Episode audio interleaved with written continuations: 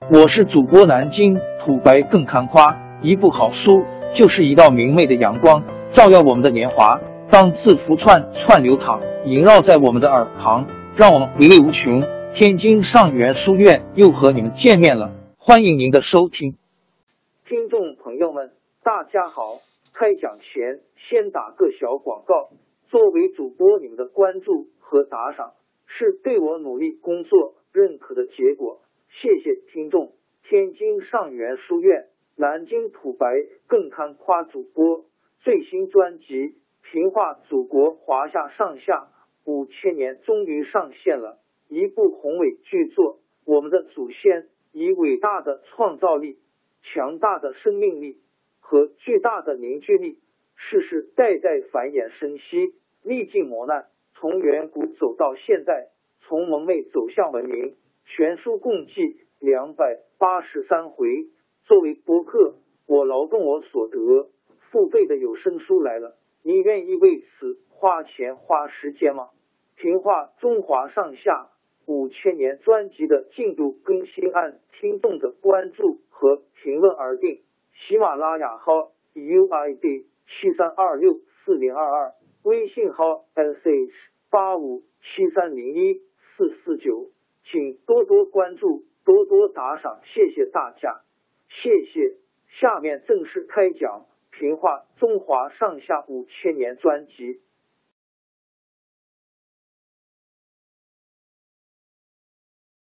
绍兴和议之后，武术派使者送密信给秦桧说：“你天天向我们求和，但是留着岳飞，我们不放心，一定得想法子把他除掉。”秦桧接到主子的密信，就向岳飞下毒手了。秦桧先唆使他的同党监察御史莫奇写 in and Q C，莫奇视信，向朝廷上了一道奏章，攻击岳飞骄傲自大，捏造了岳飞在金兵进攻淮西的时候拥兵不救、放弃阵地等许多罪名。莫奇卸开了第一炮以后。又有一批秦桧同党接二连三上奏章攻击岳飞，岳飞知道秦桧跟他过不去，就主动要求辞去枢密副使的职务，高宗马上批准。事情并没有到此结束，大将张俊原来是岳飞的上司，后来岳飞立了大功，遭到张俊的妒忌。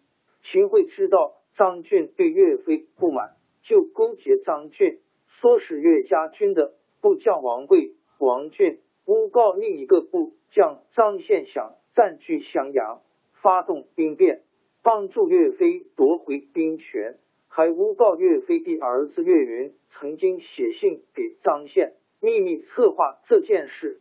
秦桧根据王贵、王俊两个奸徒的诬告，先把张宪抓起来，送进大理寺大狱。严刑拷打，张宪宁死不招。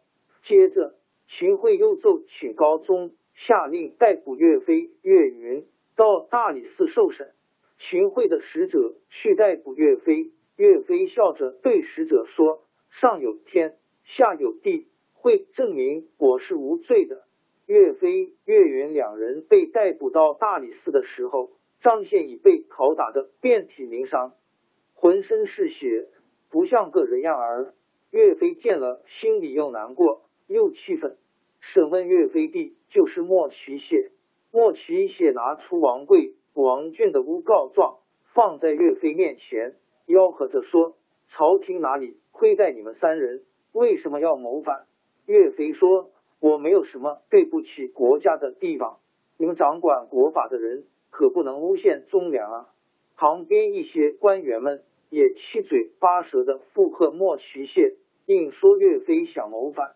岳飞知道这批家伙都是秦桧的同党，申辩也没有用，就长叹一声说：“我今天落在奸贼的手里，虽然有一片忠心，也没法申诉了。”秦桧又派御史忠诚合助审问，岳飞一句话也不回答。他扯开上衣，露出脊梁，让合助看。只见岳飞背上刺着“尽忠报国”四个大字，痕迹很深。何柱一看，大为震动，不敢再审，就把岳飞押回监狱。再看了一些案卷，觉得说岳飞谋反确实没有证据，只好向秦桧照实回报。秦桧认为何著同情岳飞，不再让他审问，仍叫莫奇谢罗织罪状。莫奇谢一口咬定岳云曾经写信给张宪，布置夺军谋反的计划。他们没有物证，就无说原信已经被张宪烧毁了。莫奇谢反复拷问岳飞等三人，岳飞受尽酷刑，什么都不承认。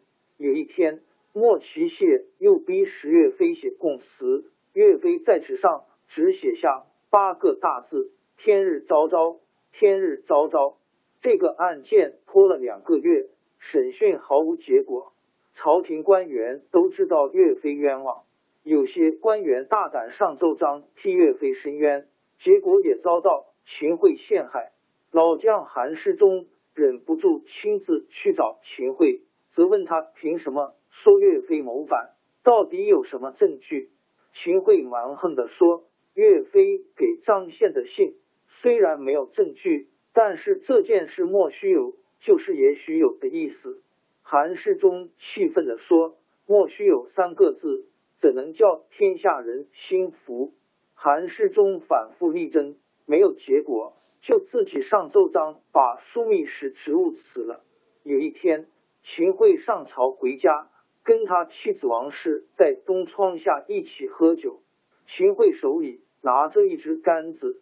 心神不定的用手指甲在杆子皮上乱划。王氏是个比秦桧还狠毒的人，他看出秦桧对要不要马上杀岳飞还在犹豫，冷笑着说：“你这老头儿好没有决断，要知道伏虎容易放虎难啊！”秦桧听了王氏的话，狠了狠心，马上亲手写了一个纸条，秘密派人送到监狱。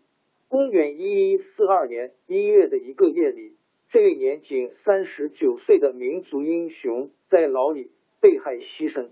岳云、张宪同时被害。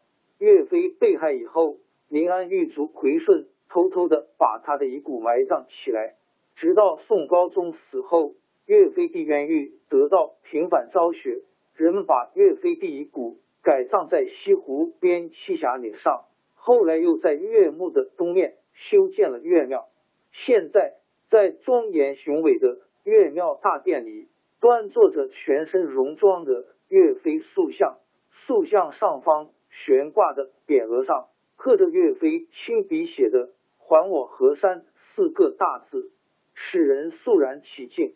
在岳飞墓门对面，还放着用生铁浇铸的秦桧、王氏、莫奇谢和张俊四个。反剪双手的跪像，反映了人民对民族英雄的敬仰和对卖国。